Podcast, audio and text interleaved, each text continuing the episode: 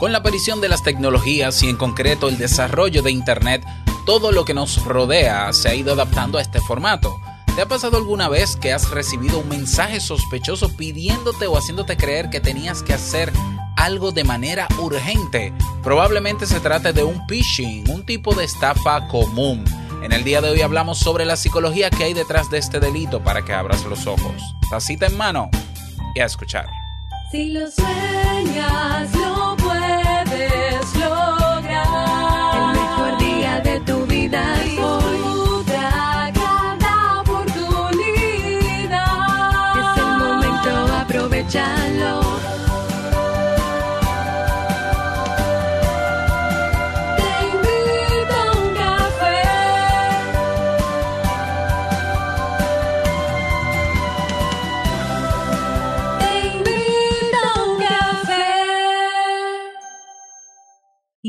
contigo, Robert Sasuki, consultor en desarrollo humano y emprendimiento.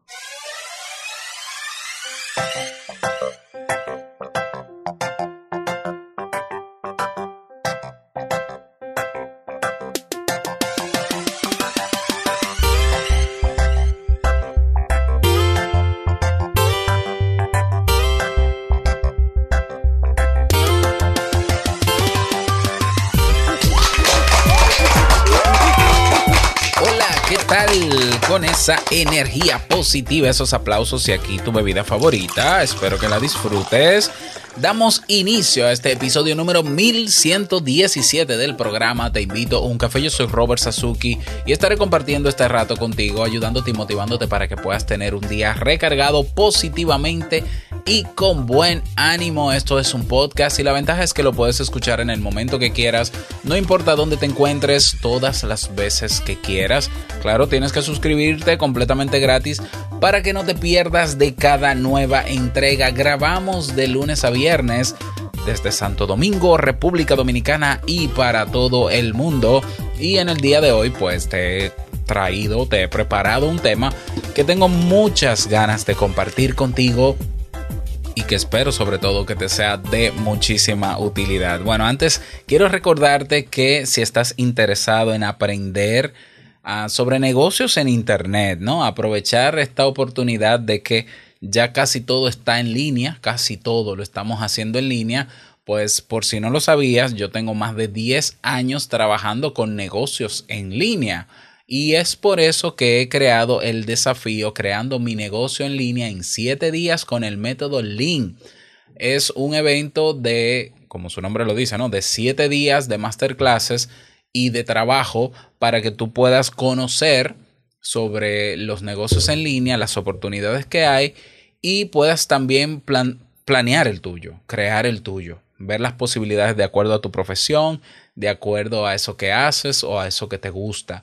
Es un evento de 7 días que comienza el 3 de agosto, del 3 al 9 de agosto. Las inscripciones están abiertas, es completamente gratuito. Ve a robertsasuke.com barra desafío. Repito, robertsasuke.com barra desafío. Te voy a dejar el enlace en la descripción. Bien, y vamos a comenzar con el tema de hoy que he titulado La psicología detrás del phishing. Como decía al inicio de este episodio, si alguna vez te ha llegado alguna notificación por correo electrónico o por Messenger o por WhatsApp de que tienes que hacer algo, que pasó algo y necesitas tomar acción, probablemente estamos hablando de este tipo de estafa, el phishing. Eh, considerado también un ciberataque y es de hecho uno de los ciberataques más comunes. Um, bueno, y aunque hoy tenemos mucha tecnología, mucho internet y demás, pues los delitos y los criminales también están de este lado, ya haciendo o queriendo hacer de las, de las suyas. El phishing es un tipo de ataque muy peligroso, ya que los ciberatacantes o cibercriminales se hacen pasar por personas o empresas que requieren de una acción por parte tuya, por parte de los usuarios. Entre ellas, por ejemplo, abrir un archivo, que supuestamente es para, para que lo veas, pero es un archivo ah, infectado, un archivo malicioso o rellenar una serie de datos, por ejemplo, bancarios. Si has recibido alguna vez algún correo de un banco diciéndote que necesitan con urgencia que cambies la clave de tu internet banking, de tu cuenta en internet, eh, bueno, seguramente es phishing. Estoy seguro que es phishing.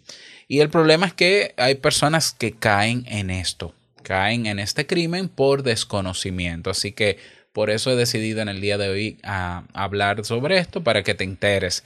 Y no solamente hablar de este cibercrimen o de este delito informático, sino también de la psicología que hay detrás. ¿Por qué nos engañan? ¿Por qué caemos en eso? Pues vamos a hablar sobre eso en el día de hoy. Am, vamos a hablar, antes de hablar de la psicología, vamos a hablar de la ingeniería social que hay detrás del phishing. Los cibercriminales diseñan sus estafas basándose en conocimientos de la sociología y la psicología social. Generalmente todas sus artimañas están configuradas para jugar con cuatro emociones en el ser humano. La avaricia, la curiosidad, el miedo y la pena. La combinación de estas emociones hace que las personas reaccionemos de una forma casi instintiva, ¿ya? Por tanto, jugando con estos cuatro, eh, cuatro aspectos y teniendo en cuenta otros comportamientos sociales, los cibercriminales del phishing han generado ya varias tácticas para conseguir que les proporcionemos información valiosa. Así que te voy a describir los tres principales comportamientos que ellos han tenido en cuenta para atacarnos. Abre bien los oídos y los ojos a lo que te voy a decir. Claro que esto va a depender también de las características personales de cada usuario, ¿no? Y de la capacidad que tenga para diferenciar esas señales que puedan servir de alarma. Número uno, el respeto a la autoridad.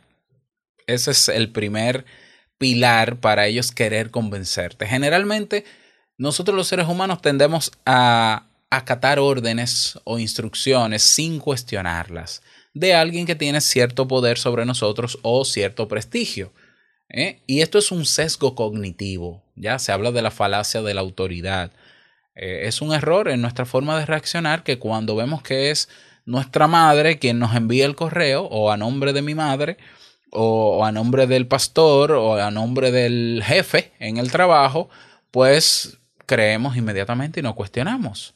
Es una, un error en la forma de razonar, no porque respetar no sea bueno a esas personas, sí, podemos respetarlas igual, pero eh, tu, tu jefe te pediría tu clave de banco para algo, o te pediría dinero tu jefe particularmente a ti, supuestamente porque tiene un accidente. Ya, bueno, hay casos y cosas, ¿no? Pero tenemos que abrir los ojos en este sentido. Entonces, ese error que nosotros tenemos en la forma de procesar ciertas informaciones hace que por un momento nosotros ignoremos las consecuencias, ignoremos todo, principalmente por miedo eh, a la orden que nos da esa persona. Entonces, esa representación de la autoridad, que puede ser cualquiera de las figuras de autoridad que mencioné, pues suelen, los criminales suelen utilizar las cuentas que parecen corporativas o grandes comercios solicitando una acción que pueda parecer pertinente. Entonces, quien recibe el correo, por ejemplo, va a considerar en un primer vistazo que lo que lee es real y que, y por tanto, le da la, la sensación de seguridad.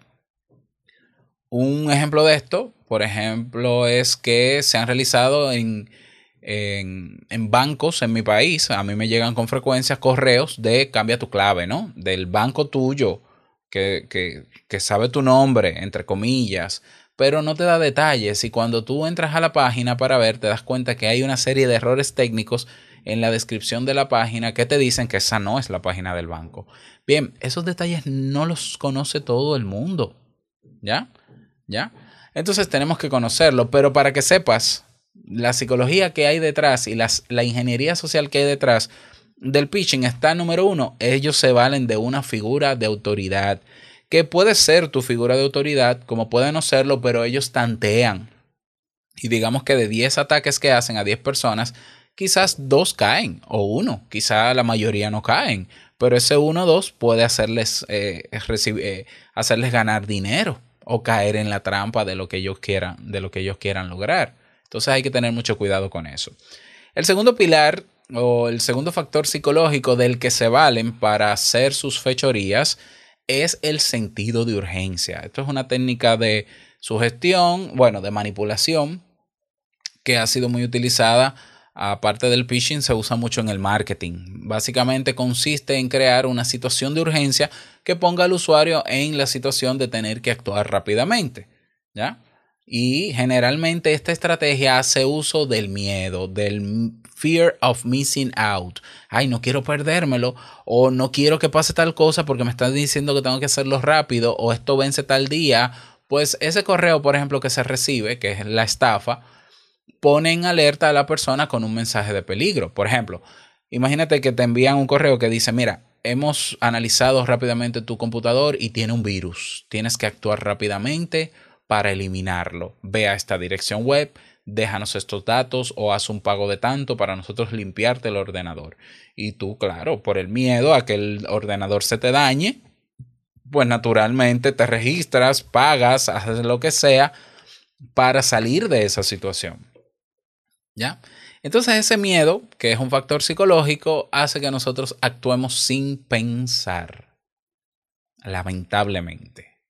Um, como por ejemplo, yo he visto casos de phishing de eh, criminales que crean una cuenta falsa de un amigo, agregan a todos los amigos tuyos. Por ejemplo, crea una, falsa, eh, una cuenta falsa, falsa de Robert Sasuki. Esa cuenta falsa se une a mi, eh, mm, perdón, tiene la lista en Facebook de mis amigos, se agrega con ellos como amigos. Los amigos lo pasan desapercibido porque dicen, ah, mira, Robert me está agregando otra vez, algo le pasó a su cuenta, por ejemplo. Y comienzan a escribirle de que, mira, yo soy Robert, tú tengo este accidente o tuve este, este accidente, estoy en tal sitio, se me dañó el vehículo, necesito que me deposites 3 mil pesos, 5 mil, 10 mil pesos para yo resolver porque aquí no tengo dinero. Solo andaba con la tarjeta y me la han robado. Miedo, urgencia. ¿Ya? Eh, eh, como es Robert Sasuki, porque es, tu amigo, entonces puedes caer. Hay personas que no, que se detienen y hacen preguntas y dicen, un momento, esos son los que, los que cuestionan, un momento, pero ¿cómo yo sé que eres tú? Pero, pero ¿dónde tú estás? Pero es que tú no vives en México, Robert, tú vives en República Dominicana. Pero dime tu nombre, porque tu, tu nombre completo no es Robert Sasuki. Dime tu primer nombre, y etcétera, y se dan cuenta y logran identificar y ¿no? Eh, alertar al criminal de que esta persona no va a caer. Pero fíjate que el factor miedo provoca que a muchas personas las manipulen y las engañen con el elemento del sentido de urgencia. Y el factor número tres psicológico son las acciones automáticas. Hay muchas acciones que hacemos de forma automática en el día, sin ser totalmente conscientes. Y suelen ser fruto de que del hábito, de la repetición, de la experiencia, activamos ese piloto automático. Yo creo que más del 60%, más de la mitad del tiempo del día estamos actuando en automático. Entonces, si nosotros tenemos la tendencia ante cualquier banner que vemos o ante cualquier botón, darle clic al botón que dice pulsa aquí o si me inscribo, bueno, pues quizás en algún momento nos pueda llegar un correo o una notificación por una red social para clicar y lo hacemos. ¿Ya? Está también la curiosidad la curiosidad que despierta acciones automáticas como por ejemplo, mira, te quiero enviar esta foto de las últimas vacaciones que tuve o del último vehículo que me compré. Y entonces yo encripto dentro de un archivo que dice que es supuestamente una imagen, en, eh, encripto un troyano o un virus y cuando tú lo descargas, abres la imagen, te da un error, pero ya el troyano entró en tu, computador y puede, esa persona pudiera controlar completamente tu ordenador bloqueártelo y pedirte dinero a cambio para desbloquearlo. ¿No? Entonces, ¿eso por qué? Porque nosotros muchas veces actuamos de forma automática. Hay otros phishings que, que he visto, otras técnicas que se basan en querer eh, desconsiderarte, o, generarte vergüenza y te envían un correo, oh, tenemos una foto tuya de tu cámara web eh, cuando estabas desnudo viendo pornografía y entonces vas a tener que pagarnos dinero para no divulgarlos. Y tú te quedas como que, what? Pero número uno, yo no hago eso. Y no lo haría en mi habita en, el estudio. Número dos, la webcam mía está siempre desconectada. Ok, pero hay que ser crítico para eso. Hay personas que sí, que tal vez sí lo hacen, tienen esa costumbre y no es que esté mal, es simplemente una, una conducta y caen porque dicen, ay, me descubrieron. Y la por un tema de vergüenza, por un tema de miedo, pues simplemente acceden y pagan ese dinero. ¿Lo ves? Entonces, hay muchas maneras en las que ellos, por el tema, por conocer un poco de la psicología del ser humano y de cómo nos manipulan, recuérdate que, y te voy a dejar en las notas del episodio el, el, episodio, valga la redundancia, de cuando hablé de cómo nos manipulan. Todos, todos quieren manipularnos. ¿Y en qué se basan? ¿Y cuáles son esos errores que tenemos nosotros de fábrica en nuestro cerebro que hace que nosotros caigamos de vez en cuando en manipulaciones? Te lo voy a dejar para que lo escuches si no lo has hecho. ¿Cómo evitar la trampa, caer en la trampa del phishing? Bueno, cuestionando, número uno, tomándonos un tiempo antes de decidir qué vamos a hacer ante la propuesta que se nos hace.